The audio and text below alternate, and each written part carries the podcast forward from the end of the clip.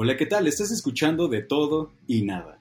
El día de hoy vamos a hablar de todo sobre nuestras experiencias. Y para esto me acompañarán Brian y Gaby Beckwith. ¿Cómo están? ¿Qué onda? Muy bien, ¿y tú? Hola, hola, ¿qué andamos? Muy bien, muy bien. Yo soy Milos Mendoza. Ah, ya, ya apareció Sí, aquí estamos. Brian. Es que el suspenso llega después, claro que sí. pues bienvenidos. Pues sí, mira, el, el- hablar en experiencias tenemos un buen, me imagino, ¿no? Pero tú dime, Brian, o sea, ¿cuál es? Es que es como muy general, pero ¿cuál es la experiencia que tú dirías, esta es la que quiero contar es una- ahorita? Uf, tengo un no, chismesazo. es que esto, va- esto, esto va a ser un ventaneando. Claro que sí. Pero que si una experiencia sería algo muy vergonzoso que pasó en la secundaria. Acá, cabe aclarar que de aquí somos diferentes edades. ¿va? Para ponernos en contexto. O sea, tengo 19. Pues no muy diferente. Pero ¿tú quieras o no, esta edad. Ajá, pero quieras o no, ¿Tienes has tenido 19? un poquito más de experiencias que yo. Entonces, O sea, pues bueno, sí. ¿Tú cuántos años tienes, Gaby? ya dijo. Ah, ok, súper bien. Ok, no me Pues quieres decir. aquí tiene incógnita que edad tiene ella. Aquí está bien, chavos, no se enteren. ¿Está bien? Es interesante porque su, su imaginación, bueno. No, yo tengo ya 21. dijo, ¿no? Ah, Esto es también mi joven. Yo- bueno, yo creo que soy el más grande de ustedes, pero tampoco. Pero pues quieras o no, ese numerito sí te sirve de las experiencias, ¿no? Pues no te creas, ¿eh? O sea, me ha tocado ver a, a- a- a personas de veintitantos años, 28 años, y no sé, o sea, ni siquiera parece que no tienen, Han no han tenido ninguna, sí, sí, ajá, sí. ni- ninguna experiencia. Las pocas experiencias que tienen es como de, ah, sí. ¿no? Fui al Oxxo y me robé un chicle. Exacto, exacto. o sea, yo me imagino que incluso una persona, no sé, que, que haya vivido como demasiado, no sé, como de los 10 años a 20 años, y que salió porque pasa, ¿no? O sea, por ejemplo, yo que vivía en el Estado de México, mi hermano, que le tocó su adolescencia vivir en el Estado de México en una época donde no existía, ni siquiera sabíamos que iba a pasar COVID, pues la- se la pasaba saliendo y tenía camioneta, entonces tiene un buen de experiencias. Y si lo ponemos en contraste, o sea, él a mi edad tenía más experiencias que yo. Es que aquí sí va como la frase de cada quien habla como le va a la feria. Pues claro que sí, ¿no? O sea, no es lo mismo, Exacto. 100%. Y estamos hablando Pero de pues misma retomando la pregunta. Ah, ok, ajá. Perdón, adelante. Ah, perdón, no, no, sí, disculpa. no, vas, vas, vas, vas. Ok, ok. Retomando la pregunta, sería, eh, yo estaba en secundaria, mi escuela pues es totalmente religiosa. Eh, sí, estaba en una escuela religiosa. Entonces, pues, ahí era eh, misa, actualmente perde clases todo el día. Ujú. ¿No? Entonces, pues el niño decidió de, ah, este, ¿qué pasará si yo cargo la cruz principal? En, en una pasada son cruz altas, siriales, etc. ¿Ok? Entonces la principal se llama cruz alta. Entonces dije, ¿qué pasará si la cargo? No creo que pese mucho. Y yo midiendo unos, ¿qué te digo? Unos, un, unos 50, ¿no? Básicamente. Y la, la cruz alta vale, pese, mide, perdón, 3 metros. Entonces digo, no, pues no pesa, no pasa nada, todo tranquilo. Ah, la carro. Uh, sí, profe, vamos muy bien. Entonces voy hasta enfrente. Entonces, pues yo soy el ojo de todos, antes del padre. Entonces, yo me hago tanto para adelante y la cruz me viene enfrente, o sea, se va así de un, dos, tres, ¡paz! Entonces, pues mi pobre, mi pobre yo fue como de, este vato se cayó. Y sí, fue como un suspenso de, ok, eh, ¿qué hacemos? Entonces, pues obviamente algunos se rieron y entonces como de, ay, no, hay que ayudarle, pobrecito. Y también fue como en la parte de, yo estaba en la etapa gordito. O sea, como una bola y todo el palo arriba, ¿no? Hola. Entonces como de, ay, se, ca- se cayó la esfera. Se cayó la esfera, ¿no? Ay, pues. Básicamente, claro. No Entonces sí fue como algo muy vergonzoso. Y, y- pero, Pero- o sea, aprendiste, es que estamos de acuerdo que tener una experiencia, o sea, decir, tuve la experiencia tal, es porque aprendiste algo, ¿no? Ah, claro, o sea, aquí sí es Apre- 100% aprendí que si engordo no tengo que subirme, a- que si estoy gordo no tengo que subirme así a una madre alta. No, deja todo eso, o sea, que no triplique tu estatura. El peso, pues lo aguantas, ¿no? Pero la estatura. Pero no, sí. O sea, todas las experiencias, y el que diga que no, pues es como de, bro, sí, obviamente lógico. De todo lo bueno se aprende y de todo lo malo también se aprende, ¿no? Entonces, eh, llega una etapa que dices, ok, dejemos de, de reprocharte de, no, pues eh, me fue mal en esto y ponte triste, sino al contrario de, ok, va, estuvo chistoso, pero ok, ya no la cagues con tus 3 metros de cruz y tú una esfera, va, y así. Y, y es que es eso, ¿no? O sea, yo, yo considero que las experiencias negativas son las que, queramos o no, son las que más nos dejan aprendizaje. Y, o sea, es, es feo, porque necesitas que la vida en algún momento te dé un escupitajo y una cachetada para decir, pues güey, o sea, ya estoy medio despertando, ¿no? Y digo medio porque nunca terminamos de despertar completamente o de aprender. O sea, por ejemplo, te puedes te puede ir chido, de repente te sientes genial y de repente como pasa, ¿no? Una pandemia y la gente como, güey, ¿qué? ¿Qué hacemos, no? Pero, pues es eso, como, como, como bien dijiste, la- la- las experiencias te llevan a soportar niveles de estrés que en algún momento se van volviendo más y más grandes, ¿no? Entonces, si pones a un morrito Mm, que ese, a ese Brian chiquito que no se hubiera subido, no se hubiera caído como, como tal esfera, pues no estaría clip, Creo que no sería, ajá, o sea, ese como realmente pues, era muy gordito, pues sí sufrí esa cuestión llamado bullying. Entonces fue como de, ok, aprende a, a vivir sobre esa cuestión de no te enojes, no te pongas en depresión, mejor cágate de ti mismo. Porque cuando tú te ríes de ti mismo, además te vale tres hectáreas, Pero, brother, realmente. Entonces, de tus o defectos sea, te ríes. llegar a ese grado de tú reírte de ti mismo, porque estamos en las mismas. Oye, yo también era como la niña gordita y bullying al 100 y todo. Ajá, ok, ok. Y yo no aprendí, o sea, tú aprendiste a reírte de ti mismo y yo no. O sea, yo sí me seguía tomando las cosas a pecho. Yo, o sea, todo lo veía como el lado negativo. Y, y pues digo, eso llegó a ciertas consecuencias llamadas trastornos alimenticios. pero, pero sí, o sea, lo que dices Ajá, ajá, es más fácil, o sea, es más fácil decirlo que hacerlo. Porque siento que para reírte de ti mismo, híjole, tienes que cambiar tu punto de vista muy, muy cañón. Mira, yo llegué a ese pensamiento porque dije, ok, si sufrí, pon tú lloré una o dos veces y ok, ya, me mencionaron de lloras y a darle para adelante, ¿no? O sea, no te pongas en depresión porque tu mundo sigue, pero tu cuerpo y tu mente va a estar estancado. Gracias a, gracias a ese pensamiento de, ok, ríete de tus defectos, errores para que los demás no se burlen de ti, sino, ok, sabe que este güey tiene esto, ya para que lo molesto, ¿sabes?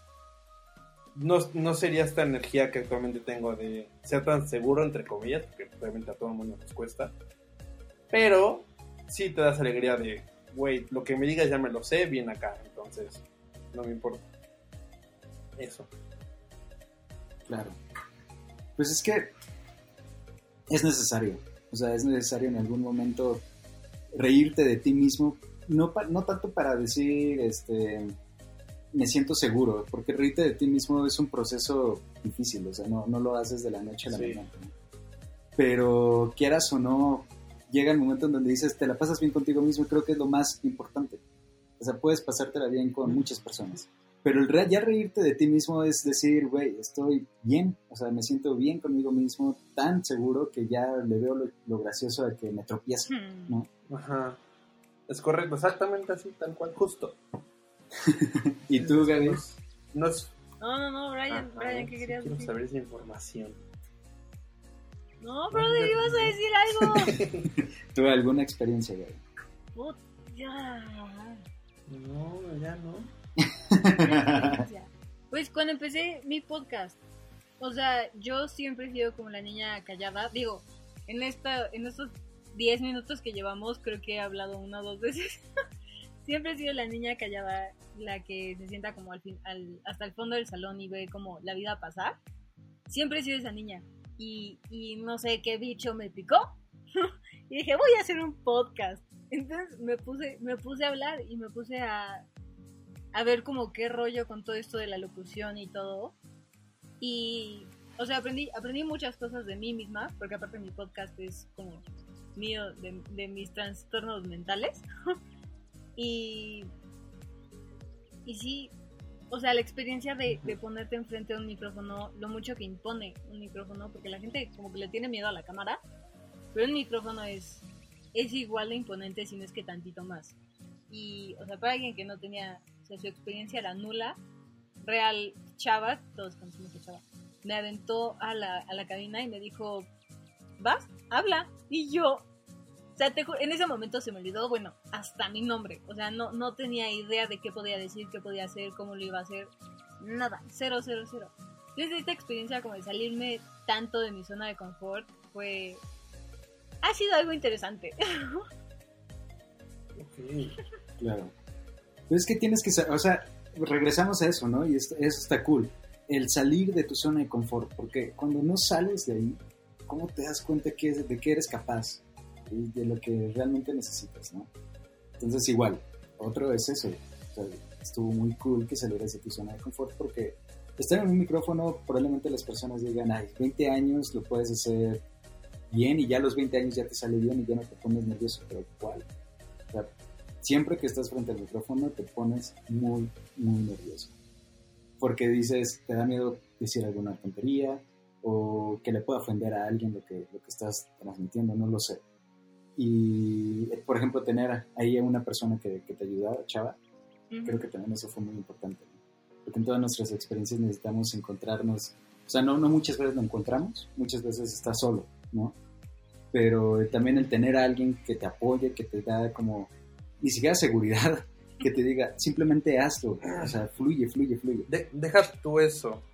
Esa persona que ve lo que tú no ves en ti, Uy. te alza mucho. Sí, claro. ¿Sabes?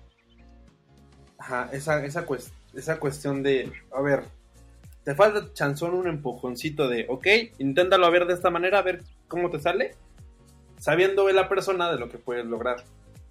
Ese es el problema de que a veces la gente que no conoces te apoya más que las personas que te conocen. Uh -huh.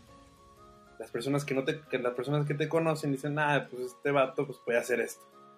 Y las personas que no te conocen dicen, a ver, oye, si intentas de este lado, chanzón te sale. Y son las que más te apoyan y te alegran tu día. Entonces ese, ese tema de, vale, va, inténtalo.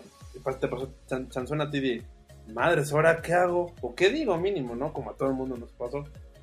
De, no mames, ¿sabe? Y si hablo de este tono, o estoy gritando mucho, porque a mí se me pasó de, oye, ¿estoy gritando? ¿Todo bien? Sí. Ah, ok, va. A mí me costaba mucho hablar porque hablo muy rápido, pero a la vez no se me entiende. Entonces, si era una frustración mía de, ok, nunca puedo hablar al micrófono o nunca puedo hacer esto porque nunca me van a entender la gente. Hasta que un día dije, órale va. Y ya, pero sí es el tema de un apoyito que te den un, un empujón es muy difícil que te quiten en mi punto de opinión.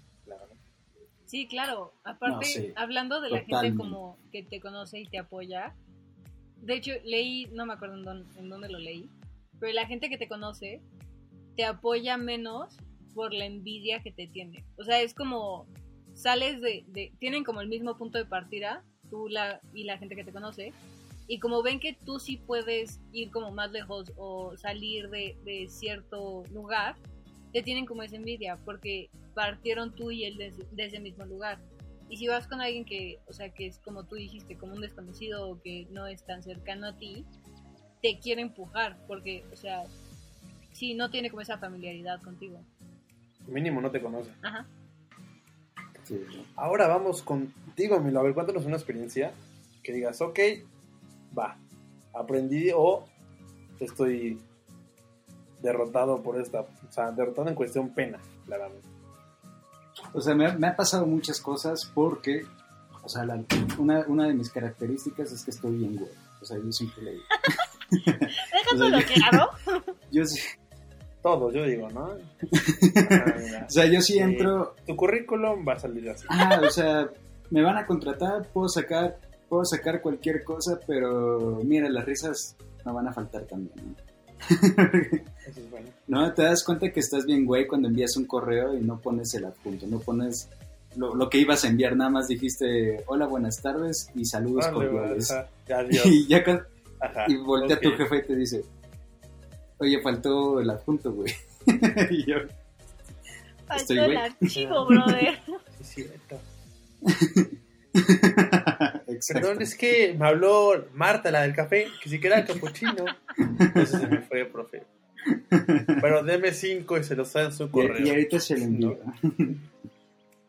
Entonces, por ejemplo, una de, de- o sea, no, es como una experiencia de- en donde yo me tuve que dar cuenta solito. O sea, y no, no tuve a esa persona, por ejemplo, que me dijo, hey, despierta, ¿no? despierta.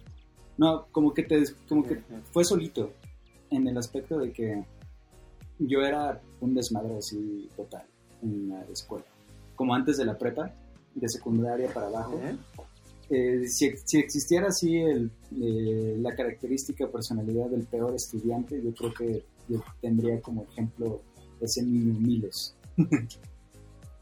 Ok. Entonces, eh, nunca fui bully. Nunca fui bully. Eso sí, nunca me gustó. O sea, nunca me gustó molestar a, a- a otros niños porque, por ejemplo, yo que vengo de Sinaloa y es una cultura de forjar carácter, pero a la mala, te das cuenta del daño que le puedes generar a las, a las personas, ¿no? Por ejemplo, mi hermano lo molestaba mucho y yo veía cómo se la pasaba a él. Y era, no, no me gustaría que algún amigo o algún conocido estuviera en esa situación, ¿no? Y como que yo mismo dije, va, no voy a ser bully, pero me voy a juntar con los bully. Entonces, Ajá. pues me dice amigo Sí, de... ahí puede la. Ah, perdón. No, no, no, vas, vas, vas. Ajá, es que ahí entra la frase, que, la frase de. Puedes jugar con fuego, pero sin quemarte. ¿No? Exacto. Entonces decía, bueno, me voy a juntar con ellos. El punto es de que yo me la pasaba todo el tiempo eh, en una sala ahí renegado, con los, los maestros me odiaban y me- así es más, hubo un maestro en secundaria que me decía, él no entra, o sea, yo, Milos no va a entrar, tú ya no vas a volver a entrar a mi salón.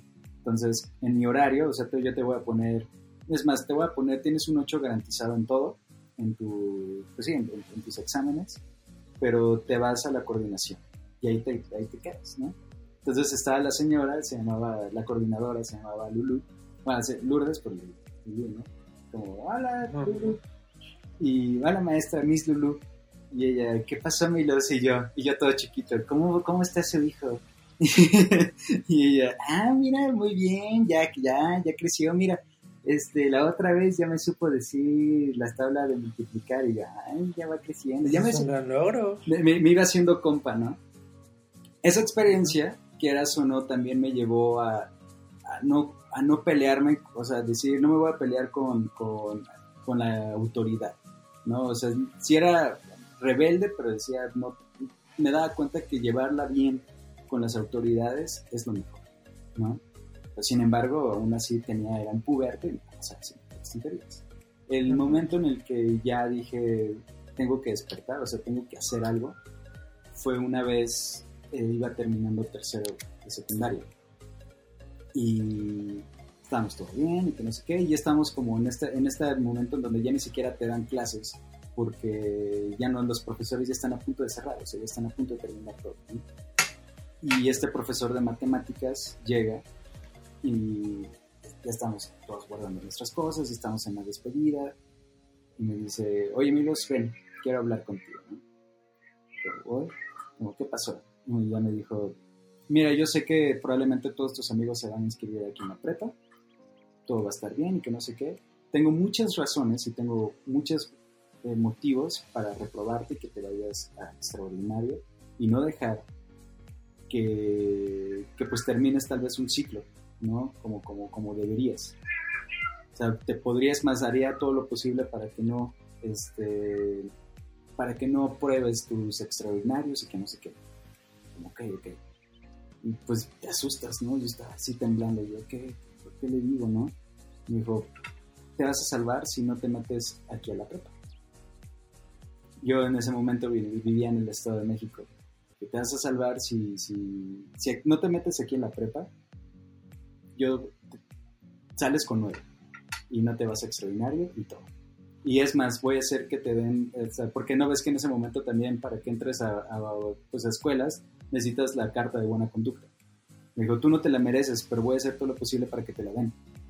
Si no te metes. Y yo como, ok. Y pues me quedé como, pues, ¿qué digo, no? Entonces ya como le dije, no, pues, pues sí, pero mi mamá ya tenía casi listo para meterme en la prepa. O sea, ya tenía todos los planes para meterme en la prepa. Eh, incluso había rechazado trabajo porque el la, la única persona que vivía en, en- en ese momento en el estado pues era mi mamá y yo, porque teníamos aquí ya otro departamento aquí en la ciudad. Y eh, mi hermano ya vivía aquí. Yo decía, "Oh, ¿qué hago, no? ¿Cómo le digo a mi mamá? O sea, no me metas esa prepa. Entonces, pues sí, o sea, lo estuve planeando todo, todo, todo. Y ya le dije, dije, o sea, ya fue innegable y le dije, oye, no, ¿sabes qué? Me dijo esto este profesor. Que así, me la cantó ¿Cómo le hacemos, profe? y ya mi mamá, pues obviamente se enojó, se enojó. Una por la postura de este profesor, me dijo, ¿qué profesor hace eso? Y otra me dijo, pues güey, también tienes que aprender. Y es más, o sea, en ese momento obviamente ponía- me ponía atención, pero digo, yo no sabía que eras tan desmadroso, o sea, que no entrabas a clases, o que te la pasabas platicando, o que te ibas, no sé, con, con tus amigos a beber o cosas Ajá. así. Desmadre. Y me, y me dijo, en prepa vas a enloquecer, güey. O sea, en prepa te va a ir muy, muy mal, ¿no? Me dijo, va, vete a la Ciudad de México, pero una de las reglas fue como, te vas a meter a trabajar y tú te vas, o sea, si quieres ir a una escuela, a una preparatoria privada, porque hasta ese momento había tenido como, como la oportunidad de ir a una prepa eh, privada y todo, o más bien en escuela privada, pues te da miedo porque siempre te dicen que la pública es más densa y que no sé qué. Aparte, yo, todo tonto, o sea, ¿cómo iba a hacer un examen de Comipens para entrar a una prepa? Y una prepa bien, ¿no? O que me quedara zona de- cerca de alguna zona de mi- del departamento. O sea, lo más, a lo que aspiraba era mi, mi Iztacalco, ¿no? Entonces me tenía que... Ok, Era algo, era algo así horrible la situación, entonces me metí a trabajar y desde ese momento comencé a pagarme mi educación, porque dije, ok, o sea, llegué a este momento en donde ya, ya me dijeron, te la pasaste chido y todo, pero hay responsabilidades, güey. Ya estás también en este momento en donde ya vas a cumplir los 18 años, pues en ese momento tienes 16, ¿no? Pero te faltan dos años para cumplir los 18 después se va a volver una responsabilidad muy grande lo que vas a hacer. Y las decisiones que tomes se van a hacer más importantes, ¿no? Entonces me dijeron, vete a trabajar, métete a trabajar en lo que sea. Entonces fue como, pues morrito de 16 años, buscando trabajo de mesero, de lo que fuera. Y pues mientras, y me pasó ya después al revés, o sea, mientras todos mis amigos salían y todo, yo tenía que irme a trabajar y pagarme mi prepa, que no era una prepa, o sea, pues, era una prepa chida, pero no la prepa en la que me hubiera gustado entrar. O sea, éramos alumnos de, éramos cinco alumnos en un salón. Y estuvo cool, o sea, no, nunca me arrepentiría ni nada. Pero sí, o sea, el hecho de decir estoy solo, o sea, en este momento estoy solo, entre comillas, porque obviamente te siguen cuidando. Digo, no, nunca, te, ajá, nunca te van a dejar y sé que soy privilegiado aún así. Ya me siento ahorita como Samuel García cuando dijo lo del golf. porque muchos dicen, güey, eso que no. Pero el hecho de decir en ocasiones, eh, ver amigos que entraban incluso borrachos a, a la, a la prepa, y así como de, güey, o sea, neta, tus papás están esforzando demasiado y no lo estás valorando absolutamente nada. De la noche a la mañana me convertí en el don, me convertí en el viejito, en el güey que se, ya, o sea, ya se enojaba por todo, ya decía, no, ya no tolero nada esto, güey, ya mejor no salgo con amigos y dejé de salir. Y por ejemplo, aquí en la prepa es casi lo mismo, o sea, ya tengo como esta cultura, esta idea de tener que trabajar para pagarte lo tuyo. Y si no tengo, pues qué pena decirle a tus papás para decirle, oye, quiero ir a tomar, ¿no? quiero ir a echar desmadre. Esa fue mi experiencia. Ok. No, qué heavy. Ajá, supongamos que la mía es muy estúpida a comparación de la Tú tuya. di la mía, o sea, también se queda tonta, ¿o? ¿Qué pex? Ajá, pero ahí va Ah, lo sé. interesante.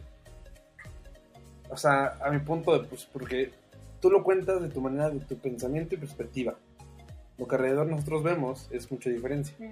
Porque ahí sí va la parte de trabaja mientras todos duermen, que es la típica frase, ¿no? De estudia mientras otros se divierten, pero persiste mientras otros descansan y luego verás de lo que otros suelen soñar, ¿no?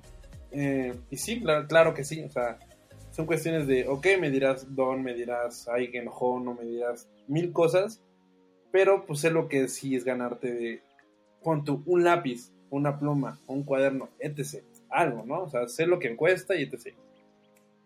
Yo apenas, supongamos hace 4 o 5 años, igual esa cuestión de, ok, trabaja para un gustito, ¿no?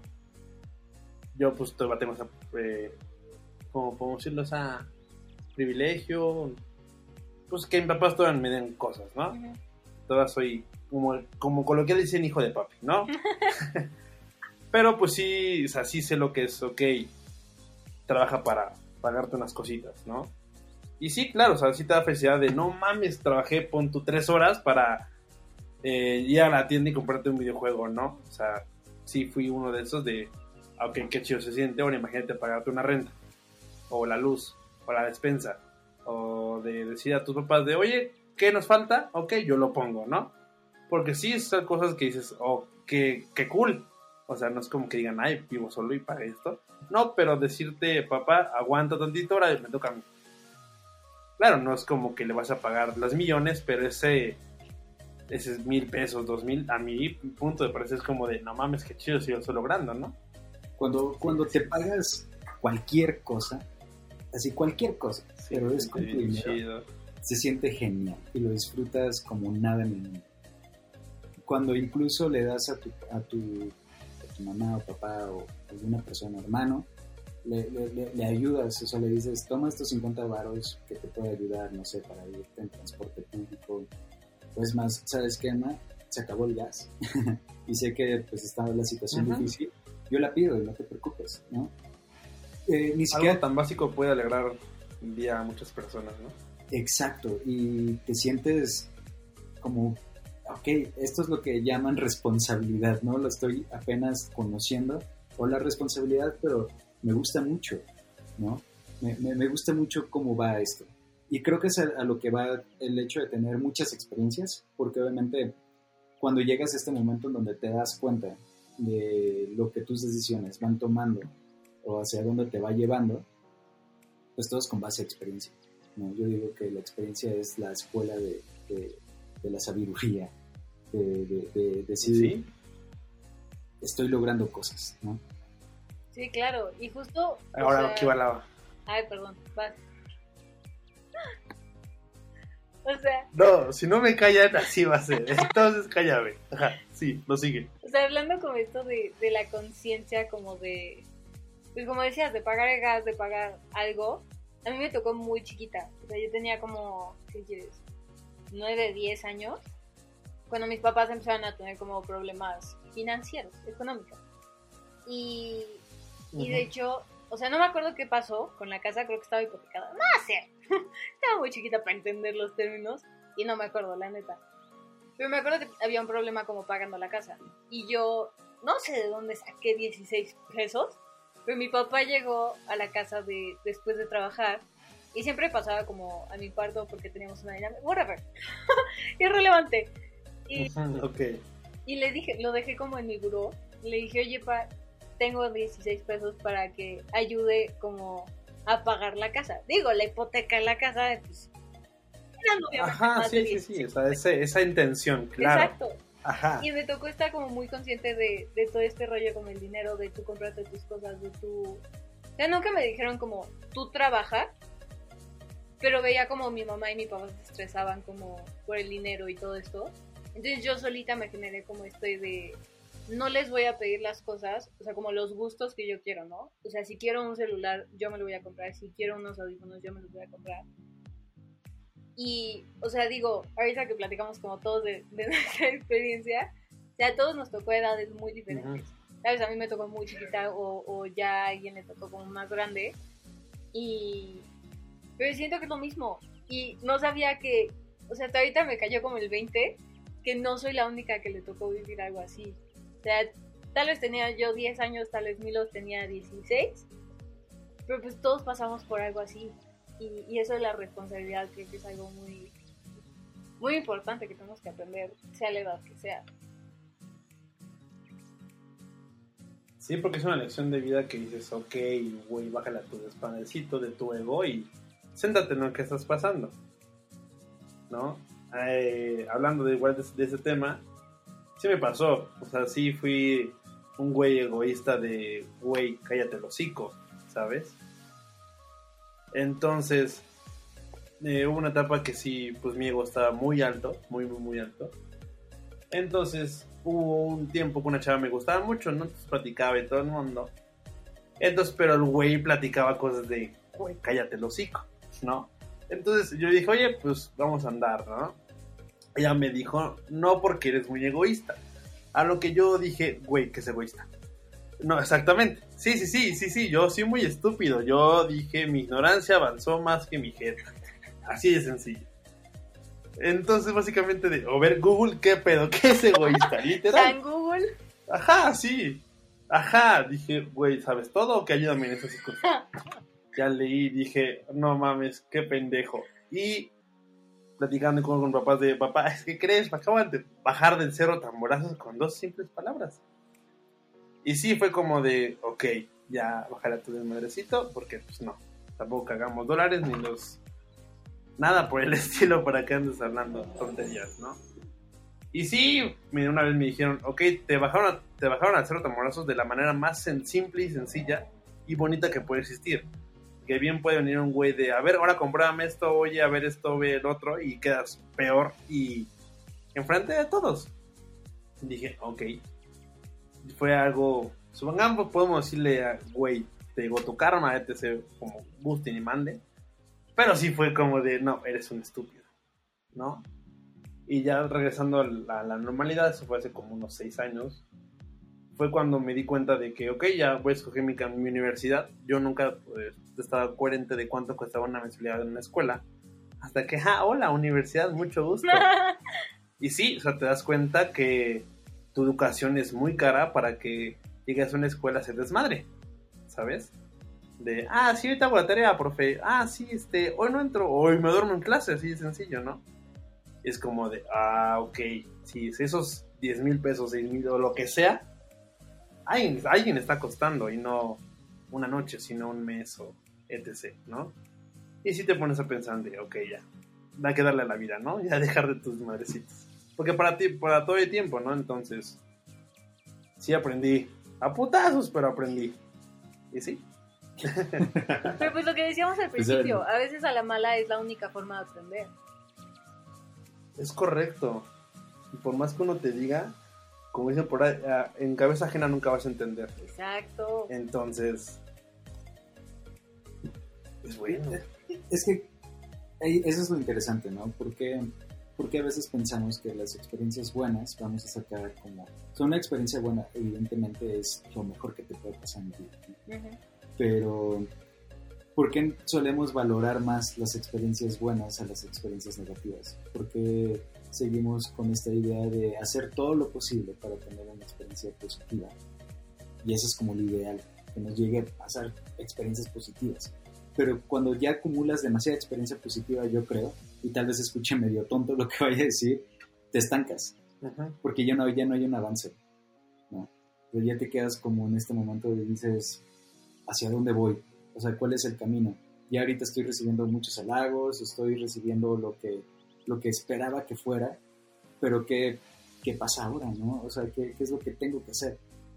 Generas, generas tu, tu, tu, zona de confort, que era lo que hablaban antes, y pues tengo que salir de aquí. Y te va a costar mucho trabajo darte, darte cuenta de que estás en una zona de confort y que te está dando algo negativo en cuanto a crecimiento personal. Es muy difícil, muy, muy difícil. Por eso hay, muchas personas sí. que dicen, si tu trabajo, o sea, punto, si estás, si estás trabajando por dinero, está muy bien. Pero va a llegar el momento en donde el dinero probablemente, y esperemos que eso suceda a todos, ya no va a ser una, una, una gran necesidad. Ya tienes una estabilidad. ¿O prioridad? A una prioridad. ¿qué pasa si tu trabajo ya no te está dando lo que tú esperas? ¿no? Lo que ya no te está dejando crecer. Entonces tienes que buscar algo más, quizá, y aventarte ese trabajo de, de irte, por ejemplo, a otro país y un idioma completamente diferente y una cultura completamente diferente que muchos han encontrado, o incluso irte a esa empresa al que al que, al que muchos van, pero el- justamente el hecho de que te, que te lo nieguen, que te digan, no, no vas a poder entrar porque voy a contratar a esta otra persona, quizá también te ayuda a decir, ok, yo me creé con mucha experiencia laboral, pero ahora me doy cuenta que y tengo que echarle más ganas, estudiar y meterme a cursos y hacer ma- más cosas para crecer y llegar a aquello que, me gustaría. Siempre de lo bueno salen cosas buenas. Perdón, contrario, perdón, lo dije. De lo malo salen cosas buenas. Ya no sé hablar, como saben. De lo malo salen cosas buenas. Que a veces siempre decimos, güey, estoy viendo la cosa más estúpida y me siento mal. O sea, tristemente. Cuando es como de, ok, ¿qué tal si, si lo malo que estás viviendo lo ves algo, aunque sea mínimo? O sea, yo siempre he sido con mis amistades de, ok, estás triste, va. Ya lloraste, ok, ahora límpiate. Ahora, de lo malo que viviste, saca algo bueno, aunque sea mínimo. Créeme que ese rollo ya no lo vas a volver a pasar, así de sencillo. Y si sirve, veme. Ah, Soy el claro ejemplo. claro ejemplo. Y ahora ya sé que es egoísta. No, ya. Suena estúpido, pero sí. O sea, suena muy estúpido, pero tiene la razón. O sea, sí. La verdad. No, Ahora- va a ahora sonar aquí, por muy ejemplo, geek, pero, Ah, o sea, yéndonos como con el tema que acabas de decir, nada más. Es una frase muy rápida. Que en Batman, o sea, dice, cuando el papá de Batman le, le está, ense- está enseñando como de la vida, le dice, ¿para qué nos caemos, Bruce? Y, y Bruce no le contesta porque estaba muy chiquito. dice, para aprendernos a levantar de nuevo. Entonces, o sea, te fracasas, como lo decía ahorita, ahorita Brian, de, lo, de todo lo malo ves algo bueno, o aprendes algo bueno. Entonces te caes y aprendes a levantarte. Y ahí va lo, lo interesante que te das cuenta de, ok, estás solo o hay alguien más ayudándote. exacto. O tan solo hay alguien más ayudándote, pero ese alguien o no te quiere ver hasta arriba o te pone el pie o de, ah, ¿qué tal si luego mañana lo haces? Y pues así no va la tirada. El chiste es, ok, darte todo hacia arriba y hasta que tú digas, ok, hasta aquí estoy bien, va. Mientras no pares. Y por ejemplo, eh, Batman, o sea, el, el superhéroe como tal, es la analogía completa de eso. O sea, es la, es, es la metáfora de una persona que ha sufrido, ¿no? Y que a pesar de que tiene una estabilidad económica envidiable, porque el malnacido eh, no tiene ningún poder, no tiene ningún, ningún superpoder, pues nada más sus- tiene mucho dinero. De hecho, hay, una, hay, un, hay un chiste así, ¿no? En Justice League, en, en la última, creo Sí, donde le dicen, ¿y cuál es tu superpoder? ¿Qué? Oye, y a todo esto, ¿cuál es tu superpoder? Creo que le pregunta Flash, ¿no? sí, Y él sí. sí. dice, soy multimillonario. pero, pero aunque sea multimillonario, él sabe que está completamente solo. Y esa soledad le produce esta depresión de decir de- y de darse cuenta algo que en su sociedad, que, que es muy destructiva, que es gótica, en su comunidad, no se da cuenta de, que están estancados en miseria y una miseria muy grande. Él, dice, hay corrupción, hay injusticias, hay, delincuencia, hay muchísimas cosas y él quiere ir contracorriente, ¿no? Porque así funciona la sociedad. Y él quiere una estabilidad, entonces se la pasa martirizándose. Es horrible. Y aquí hay algo, algo que me que hace, o sea, que me que he estado pensando, por ejemplo, en esta experiencia de, de, de pandemia y todo, en circunstancias difíciles a nivel social, a nivel cultural e histórico, pasan cosas cool, incluso hasta en el arte. Por ejemplo, si se dan cuenta, eh, corrientes artísticas grandes siempre han ocurrido en momentos álgidos de la historia, ¿no? Cuando está, hubo la Edad Media, de repente, ¡pum!, renacentismo, ¿no? Y comenzaron a pasar cosas así increíbles, en donde ya la- la- las personas ya estaban hartas de la iglesia, ya están hartos de, de- de la corrupción, de los sistemas grandes. Entonces pasan cosas muy cool. Eh, por ejemplo, la de Rom- Rompan Todo, en el documental de música rock latina o de habla hispana. Igual, o sea, surge el rock en, el- en los momentos más álgidos de política en muchos países, ¿no? En Argentina, mientras estaban en una dictadura, hubo rockerones y de lo más cool aquí en México estaba casi también una dictadura y también hacen cosas así. Entonces siempre a lo que voy es, es eso, la experiencia negativa te, te obliga, o mu- no muchas veces te obliga, más bien es, te puede dar la cachetada con guante blanco para decir, tengo que despertar y tengo que hacer, tengo que superarme para no recurrir a que me suceda lo mismo otra vez. Tienes razón. Pero para que esto sea más ameno y que la gente diga, ok, va, vamos a darle al siguiente, pues esto va a ser el- lo, del, lo del primer capítulo. Espero que les haya gustado y latido. Y pues esperamos hasta el segundo, ¿no? Ustedes qué, qué opinan. Ojalá nos lo prueben para así hacer el segundo.